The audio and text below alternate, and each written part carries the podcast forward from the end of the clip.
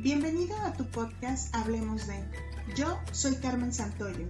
La vida me ha dado la oportunidad de interesarme en tantos temas y por ello conocer a tantas personas que decido crear este espacio, donde encontrarás información útil y fresca que acompañará tu día a día. Este es un podcast para compartir, es para todos, es para ti. Así que comenzamos, hablemos de.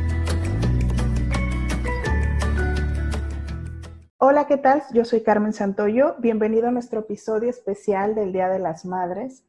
El día de hoy aún estamos en cuarentena y pues como mamás estamos enfrentando muchos retos y muchos roles en el día a día. Este episodio es especial y es para reconocer esa gran labor y reír un rato de cómo enfrentamos la etapa de la lactancia con cada uno de nuestros hijos. Y quizá en ese momento no nos causó gracia, quizá fue un momento de mucho estrés, pero al pasar del tiempo sí reímos un poco de cómo enfrentamos esta situación. Eh, llega a ser abrumador para muchas, así es de que el día de hoy hablemos de maternidad, lactancia, si la padeces o la disfrutas. Para el día de hoy, para este episodio, eh, gracias a la tecnología, estamos grabando a distancia por Zoom con nuestra invitada. Y desde Guadalajara, Jalisco, nos acompaña hoy Estela Flores. Ella se ha capacitado por CAPA, que es la Asociación de Nacimientos y Posparto, para así estar certificada internacionalmente como educadora en lactancia. Y ella viene a compartirnos su experiencia. Y para mí es un placer, Estela, que estés el día de hoy aquí con nosotros y que te pueda escuchar nuestro público. Adelante. Muchas gracias.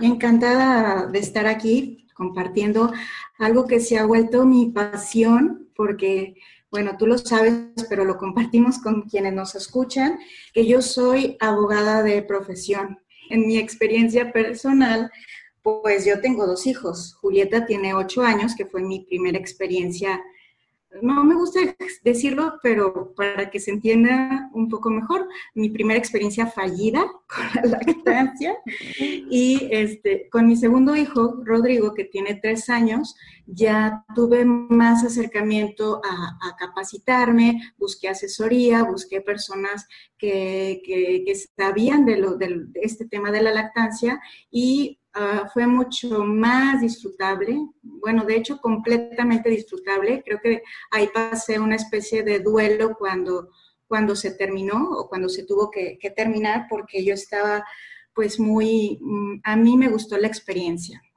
Entonces...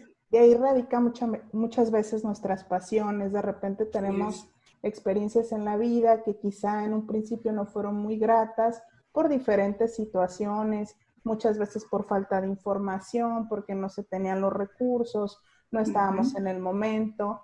Y después hay una evolución, hay como un proceso. Y eso yo lo he visto en ti, por eso a mí me gusta mucho haberte invitado a este, a este episodio, porque es cierto, frente a tu interés de tener una lactancia exitosa en tu segundo embarazo, eh, tú buscas esto, tú buscas esta información y, y el día de hoy es una realidad, ¿no? El poder asesorar a otras personas para poder llevar este proceso de manera exitosa.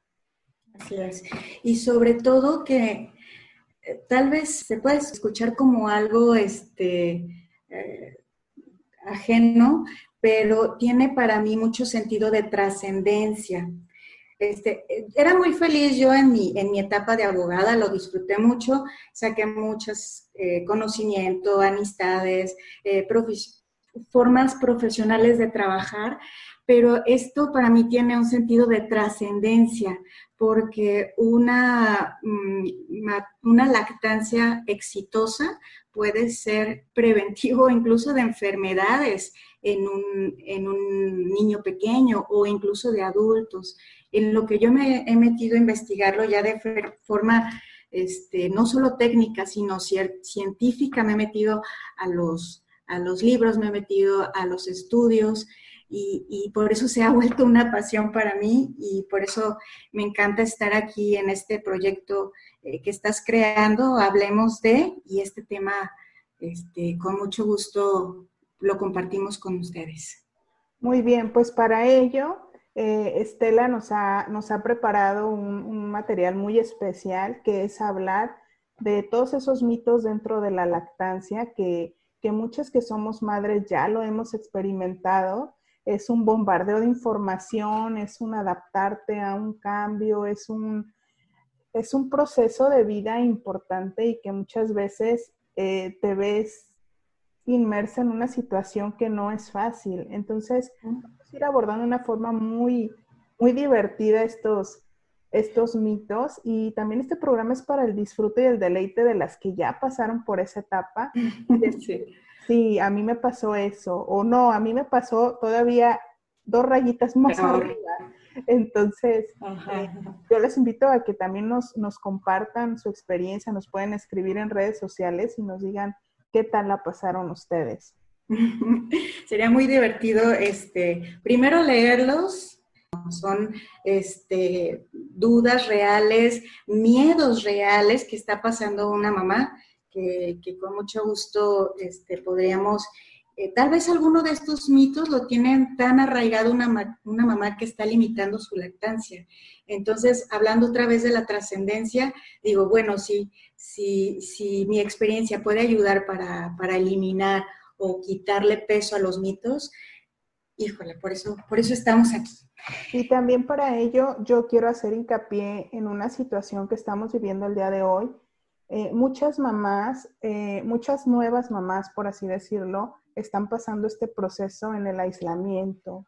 Eh, yo tengo amigas cercanas que han tenido a sus bebés en este periodo y, si de por sí esta, etapa de, dar a luz es una etapa un tanto estresante porque empieza una nueva vida, ahora vivirla en una situación donde quizá el hospital no es el lugar más seguro que tú creías, qué miedo. luego llegar a tu casa con un bebé y quizá no vas a tener a tu mamá, para apoyarte o, no vas a tener un acompañamiento como sería de forma natural y normal, este, yo, este episodio es especialmente para ellas, para que sepan que están acompañadas y que muchas lo hemos vivido y que salimos avante y que esta información que van a escuchar las va a hacer sentirse más confiadas de que ustedes pueden pasar esta etapa de forma relajadas y, y en conexión con sus bebés, que es lo más, más importante en esto. Exacto.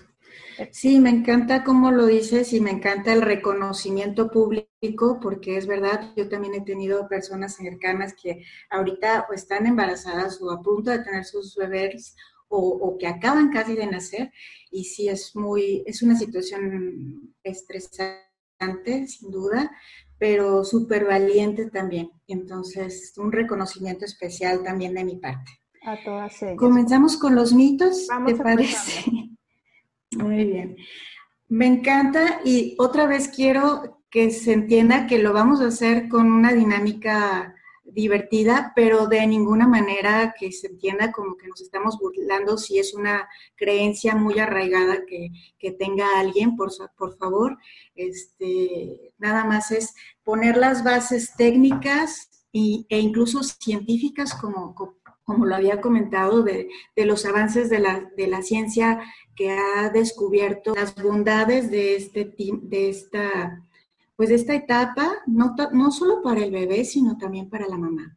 Entonces, el mito que yo encuentro más súper arraigado en las consultas este, que, que, he tenido conocimiento es, hay madres que no producen suficiente leche. No tengo suficiente leche, no lo lleno, quiero complementar con la fórmula. Este, mi, tía, abuelita, no sé, me dice que, por eso está llorando mi bebé.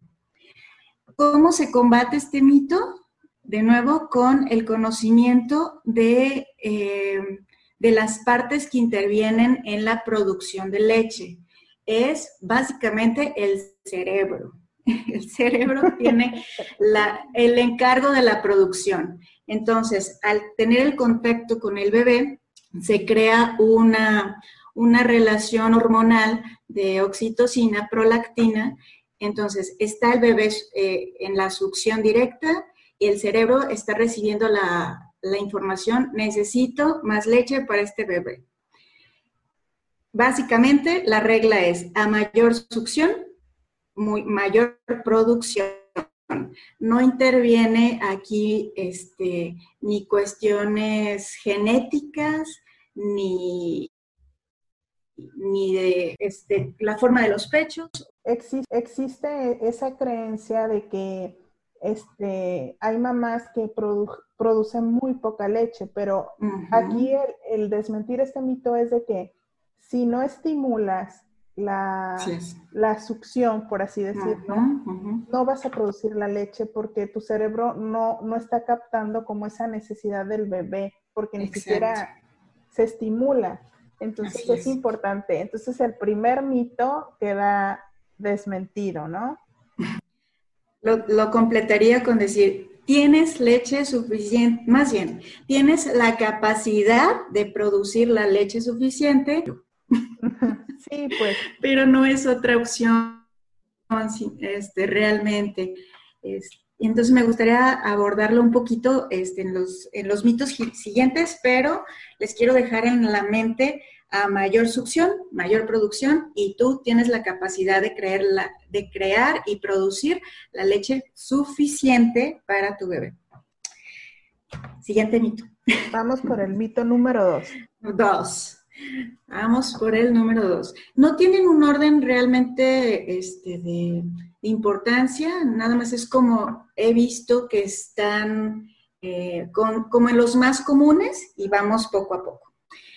Dos, la madre que amamanta debe evitar ciertos alimentos para reducir cólicos y gases en los niños. Súper, súper, súper frecuente. Es deja de tomar, bueno, quiero hacer un paréntesis antes de, que se entienda que, es un mito completamente. Sí hay ciertos alimentos que debemos este, evitar, pero son los obvios del, como, como estabas acostumbrada en el embarazo. Tener este, cero alcohol, eh, sustancias tóxicas, eh, reducir el café, no eliminarlo, pero reducir el café. Sí, que son los eh, estimulantes del sistema nervioso. Nervioso, así y los que podríamos decir los irritantes, ¿no? Así es. Cafeína, refresco de cola, té, chocolates Insisto, no están estos últimos que dije contraindicados, pero debe ser moderada, moderado su consumo. Todo lo demás que no estoy mencionando aquí es válido este, su consumo durante la lactancia, porque el consumo, más bien, la, leche a la leche sí puede llegar cierta idea de sabor puede afectar, pero no cambia su, que sea menos nutritiva o que tenga mm, sustancias diferentes al que necesita el bebé, porque regresamos, el cerebro está captando lo que necesita el bebé y se asocia más a lo que pasa por la sangre que lo que pasa por el estómago. Entonces, si se te antojó muchísimo, no sé, uno de las de los mm, alimentos que empiezan a decir no frijoles, no brócoli. Y esto lo estoy comentando como términos generales, que no se entienda que, si hay algún problema, y, otra vez, y, y quiero llegar aquí al principio, como educadora de lactancia, nunca voy a tener una opinión mayor o mejor de la que tenga un médico, pediatra, por favor, si su pediatra tiene una recomendación, este, seguir estas instrucciones. Sin embargo, otra vez, a la, evolución de las educadoras de lactancia, la observación, las bases científicas nos han llevado a conocer que eh, es más, eh, estar más relacionado lo que contiene la leche con las sustancias de la sangre que lo que llega al estómago. Entonces, también hay otro mito súper, este sí no lo tenía preparado, pero ahorita lo, estaba pensando. Si tomas leche, produces leche, ¿no? Pues si tomas leche de vaca, produces leche humana. Eso no tiene ninguna relación. Que sea positivo, este, recibir el calcio, recibir los nutrientes, pero no está directamente relacionado con, este, con la misma leche que va, Exactamente. Entonces, me encanta hacer ese, ese pequeño comentario. Y así llegamos al tercero. Algunas madres producen leche que no son de buena calidad y por eso no ganan peso los niños. Que eso se escucha mucho, ¿no? ¿Por qué? Porque también hay una ideología cultural de que si el niño está, por así decirlo, gordito, rellenito, está sano. Sano. Si tu hijo es un niño delgado, este, pues quizás su complexión, entonces muchas veces se señala a la mamá como que está bajo de peso porque tu leche es de tu. Entonces ahí también la mamá es como, pues, ¿qué está pasando? ¿Qué estoy haciendo? Y, es importante desmentir ese, e, esa situación, ¿no? Sí. Hay, ha habido estudios que se han hecho en, en poblaciones con bajos recursos, este, por decir un ejemplo, como poblaciones de África, las mujeres, aún con alto nivel de desnutrición, eh, siguen la calidad de su leche sigue siendo positiva y adecuada para su bebé. Entonces, no es por lo que, insisto, no es por lo que comes, tu, cuerpo es tan sabio que sabe los requerimientos de, de ese bebé.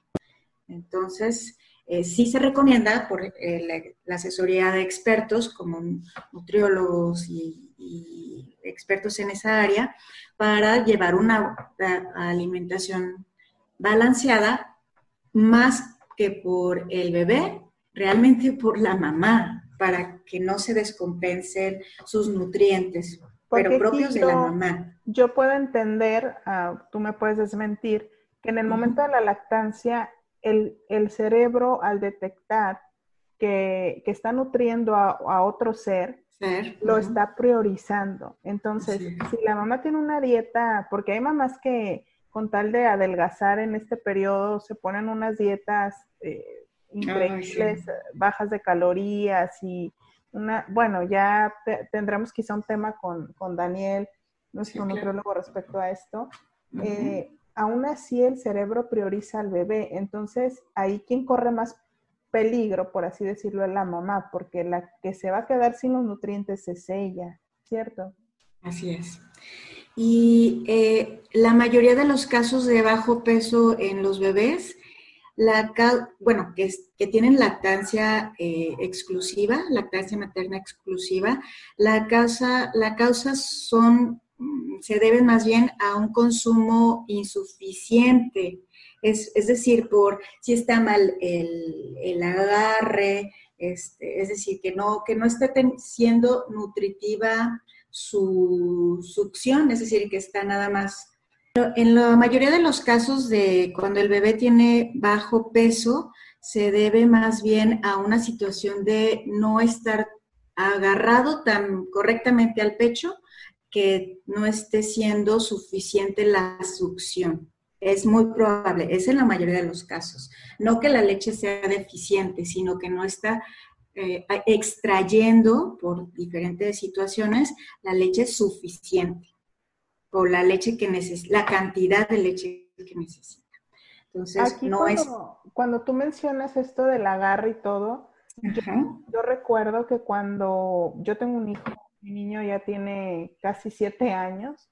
Eh, cuando Paulo nació, pues quizá yo no me informé o yo, yo viví una etapa en cuestiones de lactancia que, que la verdad yo muchas cosas por pudor, porque hay mamás de ah, que les es muy fácil de que el doctor les explique o que venga la enfermera o que la mamá, la abuelita les explique gráficamente cómo cómo pegar al niño. Yo no, o sea, yo lo último que quería es que me vieran, ¿no? Entonces, también por esa parte, yo quizá no tuve una lactancia exitosa, por así llamarlo, con mi hijo.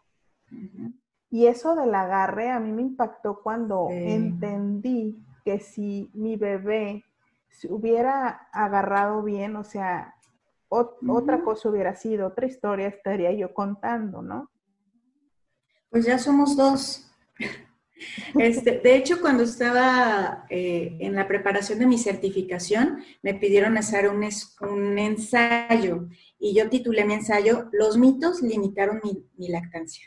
Y por eso me, encanta entrar al tema de los mitos, porque tal cual, ya somos dos. O sea, yo con mi hija también de, de 8 años, este, fue fallida mi lactancia y te voy a decir, y te va a dar mucha risa, ¿cuál fue ¿Cuál fue la diferencia entre fallido y exitoso?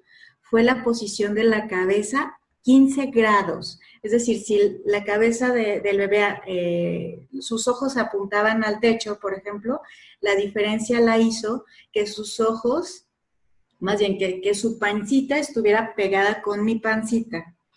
Y esa posición es la ideal en la mayoría de los casos para eh, un buen agarre, una mejor succión, un mejor, este, al momento de, tragar, es más cómodo para el bebé. Entonces, esos 15 grados de movimiento que hice con la cabeza del bebé, de no saber a saber, hizo toda la diferencia. Entonces, sí, la posición sí es súper, súper, súper importante. Sí, que muchas veces nuestras abuelas o nuestras mamás por instinto lo hicieron. ¿En qué sentido? En que quizá a ellos les tocó presenciar de una manera más abierta como sus tías o sus abuelas, bueno, no tanto sus abuelas, sus tías o sus hermanas o no sé, amamantaron a sus hijos.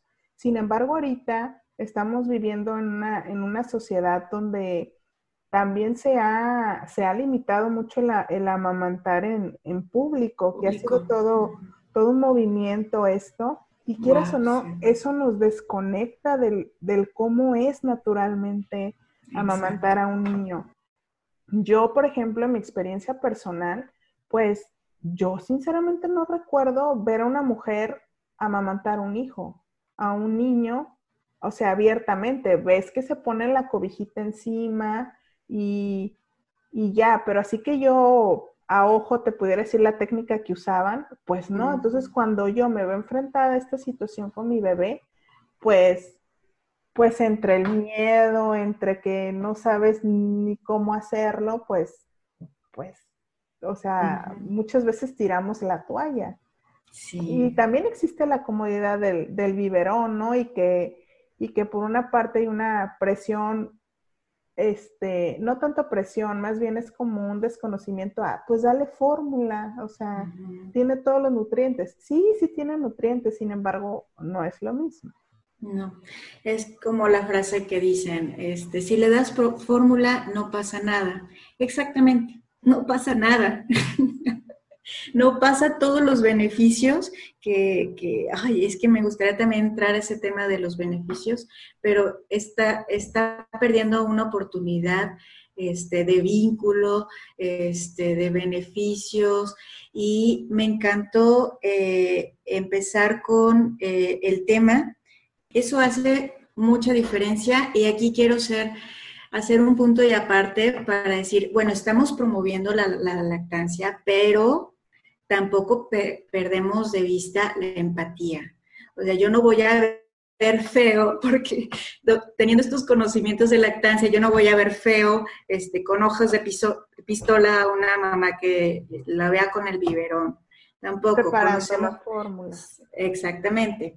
No, mm, partimos de la base que no juzgamos, pero el ideal es educar para que conozcan los beneficios. Yo, por eso, si la estás padeciendo, acércate, este, es un, hay una oportunidad que sí puedes llegar a disfrutarla, pero tampoco te voy a decir si te eres una mala, mala madre, porque, porque no le das este, la lactancia y porque este, si te duele, pues te aguantas, pues tampoco, tampoco se trata de eso. Buscamos la empatía. Exactamente. ¿Cuál, ¿Cuál sería ahorita nuestro siguiente mito después de, abordar estos? Nos desviamos poquito, pero sí era importante. Eh, la baja producción de leche se hereda. Mi mamá no tuvo leche, yo no voy a tener leche, mi hija cuando tenga sus hijos no van a tener leche. Esta no es una condición que se hereda y este, nada más la hilamos un poquito con con la, otra vez con la frasecita que quiero que quede así como un eslogan, casi casi, este, a mayor succión, mayor producción.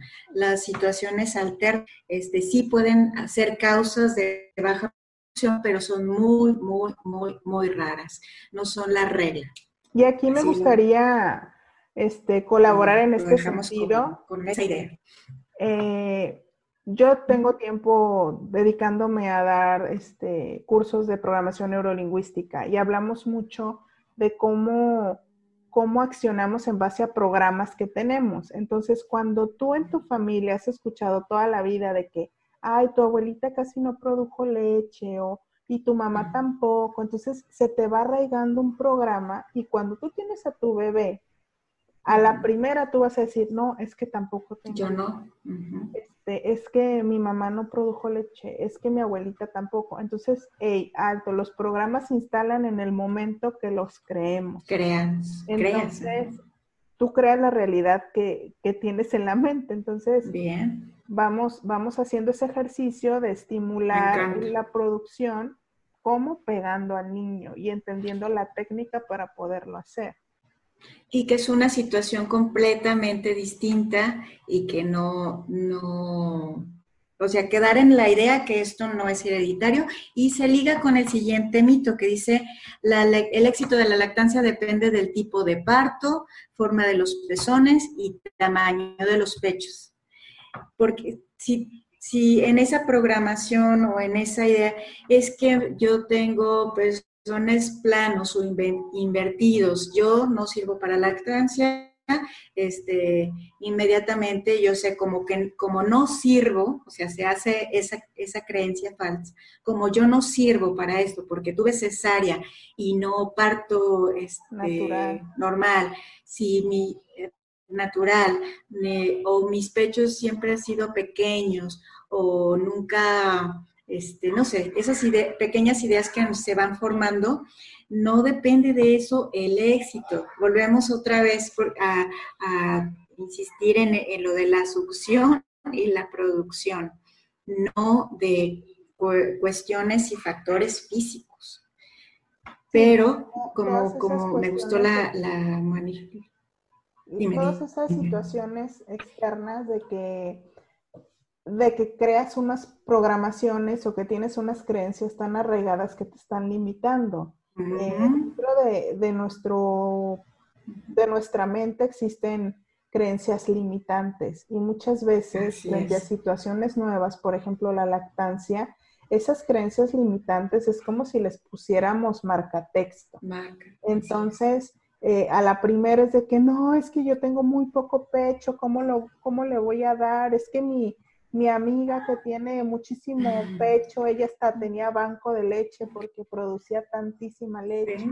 O sea, y te empiezas a crear, crear y creer todas esas cosas que en el momento que tú enfrentas la situación, o sea, ya te das por vencida la primera. Entonces, tampoco esto es cierto, ni si nació por parto, ni si nació por cesárea, ¿no? Nada más hacer una pequeña precisión, este, la única diferencia, única diferencia, eh, que puede ser un cambio entre un parto natural o una cesárea es el tipo de medicamentos que reciben una cesárea por, por la anestesia y demás. Solo puede eh, traer la consecuencia de eh, retrasar un poco el inicio de la lactancia, que las hormonas relacionadas eh, se tarden un poquito ahí en reaccionar y tal vez se va a tardar un poquito. Pero otra vez, viene el bebé al pecho y dice, bueno, no, ya, ya aquí ya, ya sucedió, entonces vuelve a retomar. Es la única yo quiero, quiero mencionarte un mito que quizá, que yo he escuchado. Sí si tú tienes un, si tu bebé nace por cesárea, no se te vaya a ocurrir que le den fórmula o biberón porque ya no te lo vas a poder pegar al pecho. ¿Qué tan cierto es esto? Es relativamente cierto. Bueno, si, no les quiero dejar la idea que es imposible, o que ya pasó esto y ya es imposible recuperarla, porque eso fue otra de las cosas que me pasó a mí. Este, ya hay una asociación encargada, más bien es un programa eh, de hospital amigo de la niña, del niño y la niña, este, está analizando todos esos factores para que no se inhiba la lactancia. Y, por ejemplo, aunque sea cesárea, tener al bebé inmediatamente al pecho, que es posible, este, porque ya es una práctica que se está haciendo eh, constantemente. Hay otro programa que se llama Mamá Canguro, eh, que tuve oportunidad de observar de, cerca con la promotora aquí en Guadalajara, que me, encantó la experiencia. Y todos esos eh, mm, apoyos aunque hubieras tenido cesárea, todos esos apoyos de tener al bebé cerca, este, de, que aunque le hubieran dado una fórmula inmediatamente al nacer, sí se puede retomar la lactancia. Cuesta un poquito porque sucede algo que se llama eh, confusión de pezón, es decir, el niño este, hace un esfuerzo menor con una mamila a todo el esfuerzo que conlleva estar en el pecho. Entonces, obstruye un poquito ahí la mamila, pero no es este, un, ya le dieron el biberón y ya se perdió mi lactancia, tampoco. Siempre y cuando entonces lo hagamos con la técnica adecuada para que el bebé le sea más fácil, ¿no? Y, también es, una cuestión de paciencia, yo siento. Porque, mucha, mucha, mucha. Porque yo recuerdo que cuando nació mi hijo, o sea, te lo pegas, eh, no, no succiona bien o no, o no lo estás haciendo bien. Entonces el bebé empieza a llorar. Entonces, mm. frente al primer llanto de tu hijo es una reacción de, no quiero que llore ya, o sea, está sufriendo tiene mucha hambre y, apenas estaba haciendo su, intento de pegarse, era, era la primera vez y no, no, ya denle la mamila o, llega el pediatra quizá y te dice, no, ya está la mamila lista, este, no sé, este, son muchas experiencias y cada quien va a tener situaciones tan diversas en este, en este aspecto, ¿no? Así es. Y, y si da cierta paz darle un biberón y, agarrar fuerzas para intentarlo, por eso yo no satanizo el biberón. Pero debes quedarte con la idea que en la siguiente esfuerzo, en la siguiente oportunidad que lo intentes, puede costar ese trabajo extra. Entonces, em, por esa confusión de pezón que se crea en el bebé. Pero, pero es que sí se puede. Cualquier situación se puede y y ánimo. Me encanta dejar esa idea, ánimo, por favor, ánimo. y que aún cuando tu bebé nació por cesárea y quizá tú inmediatamente después del nacimiento no estás produciendo leche como sería en un parto, este, que, sigas pegándote al bebé para estimular que, llegue la leche, pues, porque hay que entender pues es lo, que yo entiendo, pues que en el momento que tú tienes un parto por cesárea, como que tu cerebro todavía no capta que el bebé ya salió, o sea, no hubo una labor de parto. Entonces... Hormonal también. Tarda como en asimilar, ah, ya no está el bebé, ya no necesito estarlo, este, por decir, cuidando desde dentro, ahora hay que crear la leche para ahora desde fuera, ¿no? Entonces hay que, hay que entender que también el cuerpo tiene un proceso, ¿no? Así es.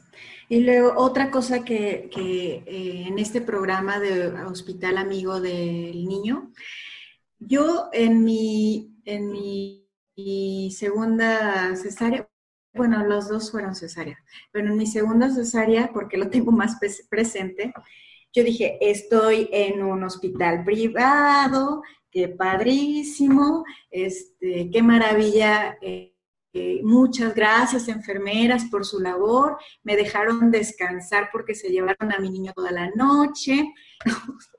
Pero ahora lo puedo entender el por qué. Este, y, por eso está esta iniciativa de, de que los niños recién nacidos no pierdan ese instinto, porque ellos saben cómo hacerlo por instinto, pero se les atrofia un poco porque creen, ah, no es así, es así de esta forma, con, con biberón, con, con estas facilidades, pues.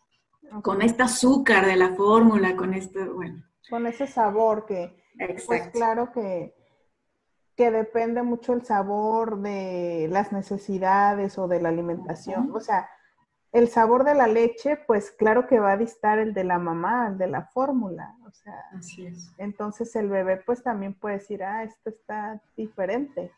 Así es. sí, se pierde el instinto, se bloquea un poco, este, pero otra vez vuelvo, sí se puede retomar. Este, que también hay que entender con esta parte que tú dices, la empatía, y a mí me parece muy buena, que muchas veces los nacimientos enfrentamos situaciones eh, que son un poco comunes. Más allá de una cesárea, puede ser que el niño estuvo delicado y hubo necesidad de una incubadora y pues ahí este, no lo pudieron, no te lo no le pudiste dar la leche directamente de tu pecho. Así este, Hubo necesidad de otro tipo de alimentación por lo delicado que estaba el bebé.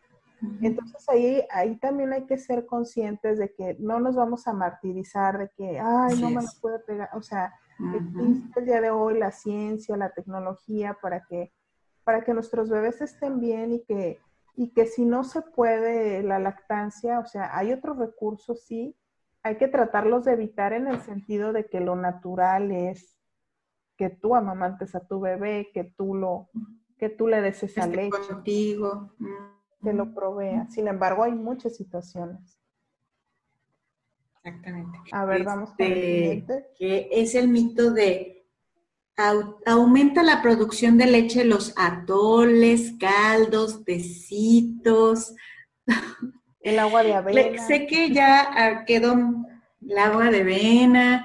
Este, yo sé que ya quedó muy establecido de a mayor succión, mayor producción. Pero me encanta entrar a este porque era una angustia de una pasada consulta que tuve, que, que esto era así como o sea, si lo voy a amamantar un año, voy a estar un año tomándome este atole bendito. Entonces, estaba angustiadísima porque ya, ya tenía eh, algunas semanas su bebé y, ella estaba harta, harta, harta del atole. Entonces, Imagínate la, la, sensación que en lo que me espera un año echándome este, esta infusión o este tecito, este caldito, comiendo este caldo de pollo, no, bueno. Ese es un motivo que puede desertar una mamá, sinceramente, así como si se requiere que yo esté comiendo esta cosa todos los días, pues mejor deja darle la fórmula porque yo no voy a poder con esto.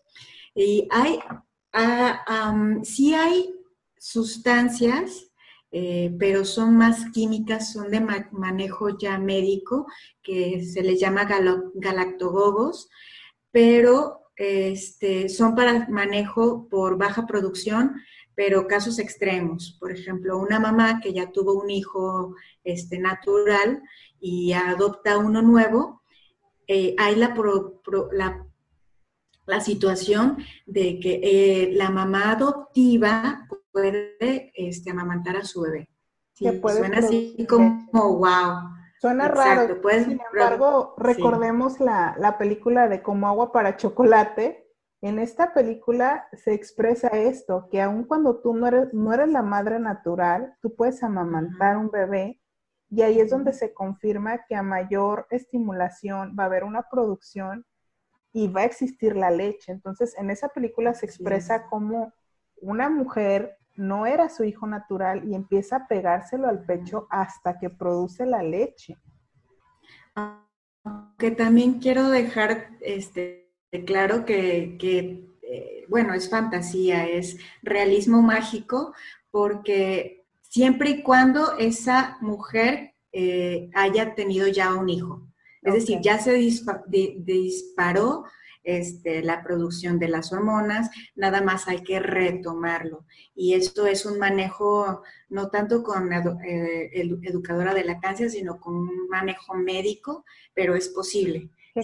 como una tal vez para algunas personas así como, wow, Exactamente. como de otro planeta, ¿no? Este Pero es, como el cuerpo tiene una memoria, entonces buscan como estimular esa memoria hormonal, como tú lo dices, mediante estas este, sustancias eh, para poderla producir, ¿no? Entonces, concluyendo con los atoles, leches, caldos y demás, este, no es necesario otra vez porque tu cuerpo sabe los nutrientes que necesita tu bebé. Pero para muchas mamás, como te lo está diciendo tu abuelita o tu mamá tan querida o tu tía tan querida y que quiere lo mejor para ti, puede crear cierta como confianza, así como, ok, este, si esto me va a ayudar a producir leche, le da cierta paz o calma a la mamá, como para decir, ok, estoy haciendo lo necesario para tener la leche suficiente y si no te lo estás tomando así como, como a fuerza, pues tampoco hace mal. Y si tienes la confianza, te sientes segura, tranquila, así como, ay, como me estoy tomando esto, ahora sí me va a salir, pues eso este, ayuda también a, a estar relajada y feliz y feliz y eso también traerá la mayor producción de leche. Entonces, otra vez, no los estoy satanizando como nunca se tomen una tole, es solo, si no estás cómoda, esto no es un condicionante para que tengas mayor producción de leche. Hay, hay otro mito que me gustaría que, que platicaras un poquito, que es, es eso de a ver, en cada toma me lo tengo que pegar a un pecho o a los dos, o, cómo me administro la leche, ah. o, cómo está ese asunto, porque no entiendo. O sea, este, si se llena con un pecho, entonces, ¿qué hago con, lo buenísima. con, la, con el otro? Exacto. Va a haber un punto en el que yo sé que los primeros meses son, de adaptación y no se diga las primeras días, semanas, son de adaptación, que el cuerpo este, va a saber cuánto, incluso cuánto toma su, tu bebé para que cada pecho esté de alguna manera equilibrado. Pero si hay una situación muy especial este, con algo que se llama la leche del principio y la leche del final. La leche del principio siempre va a producir mayor cantidad de agua, porque lo que queremos saciar para que el bebé eh, deje de llorar inmediatamente es agua, hidratarlo. Eso lo sabe el cerebro. Entonces, continúa la succión este, y se empieza a hacer más espesa con mayor cantidad de grasa para que se queden llenitos este, y ya viene su sueño. Entonces, si estamos cambiando con reloj, como hay, ay, no sé, hay, muchas, este, personas que dicen, muchas mamás que dicen 15 minutos de uno y no te pasas un segundo y los 15 minutos del otro. La verdad es que esto en el tiempo es, yo no hay una regla específica, eso lo va a determinar tu bebé.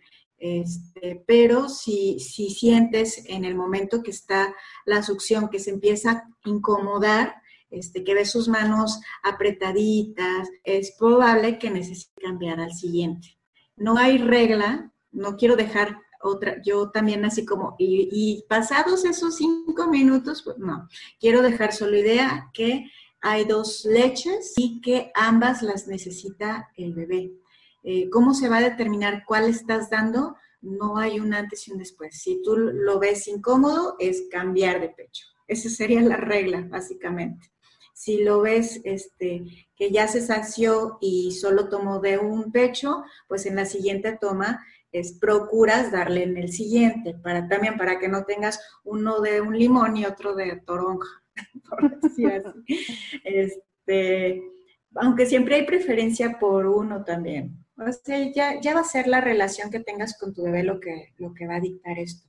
Pero sí, sí dejar esa idea que, que, va, que lo preferible es que si lo dejas saciado con uno, así se queda, y el, la siguiente toma empiezas con el siguiente. Pero si, si lo ves incómodo, es cambiarlo porque tal vez eso es lo que está pidiendo.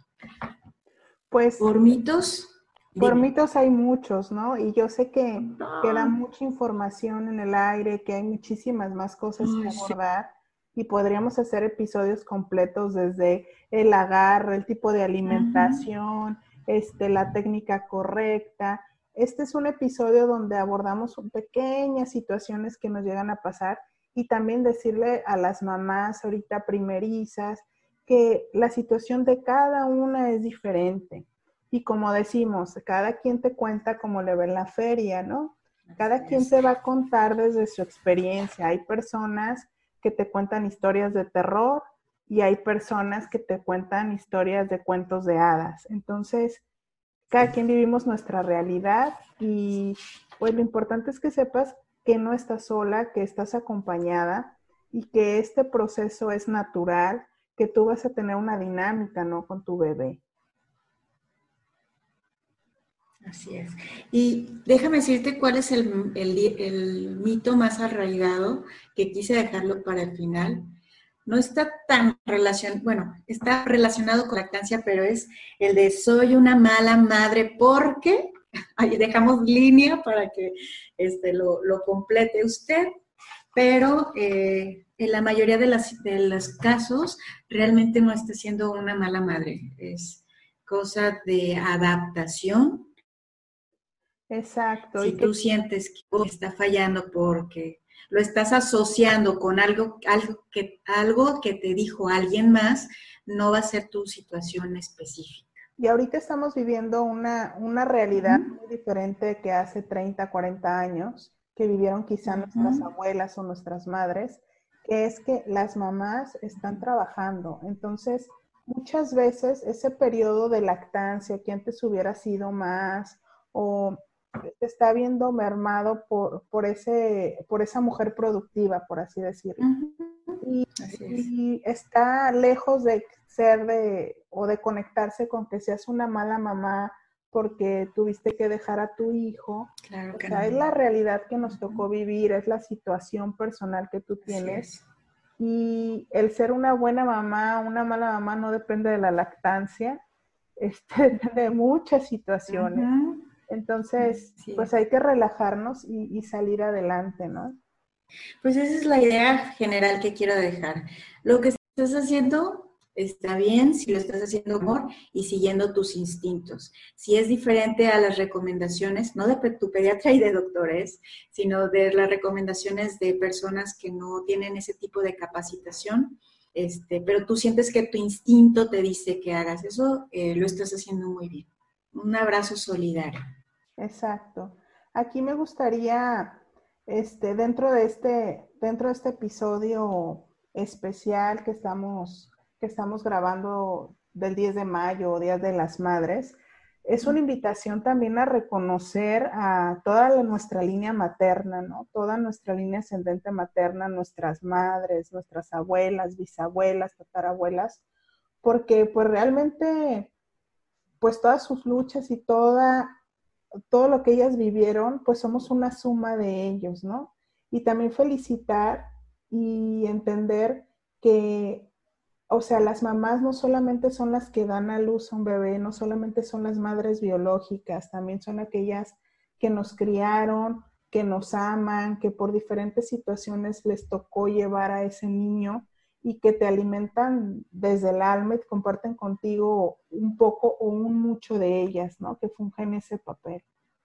Así es, exactamente. Yo también este, quiero sumarme a ese reconocimiento y pues también un abrazo. Nos damos todas un abrazo este, en la distancia o con el pensamiento, pero sí, sí recíbanlo con mucho cariño. Y yo sé, Estela, que tú te dedicas a esta, esta asesoría, este acompañamiento en esta etapa. Eh, ¿Pudieras compartirnos tus datos o cómo contactarte para, poder tener un acercamiento contigo? Así es.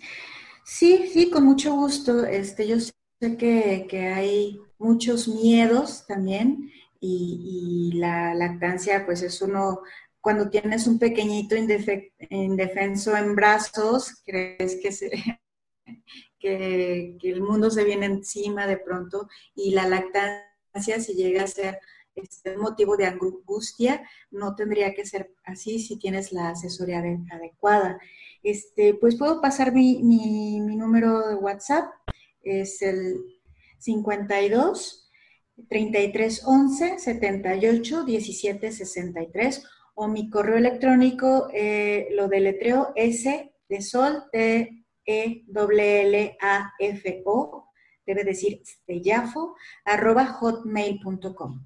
Estoy a la orden. Me encantaría lo que comentabas este, de hacer una próxima colaboración porque quedaron yo sé que quedan muchas cosas en el aire. Este, aquí le dimos una pinceladita apenas, pero, pero me encantaría este, continuar con esta, con esta que es mi que se ha vuelto mi pasión este, en tiempos recientes.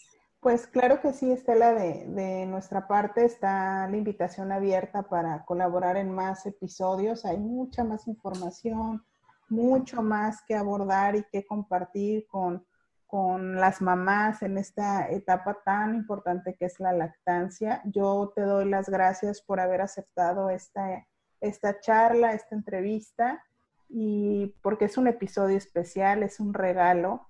Y pues, ¿qué te puedo decir? Estoy, estoy encantada de haberte tenido aquí. No, muchísimas gracias por, por haberme invitado, con muchísimo gusto. Eh, me encantó y felicidades de nuevo por su proyecto, que este tipo de información, este tipo de sensación de dejar la empatía con alguien que esté pasando un mal momento es lo que se tiene que compartir y como bien dices, creo que, también es parte de un regalo del Día de las Madres.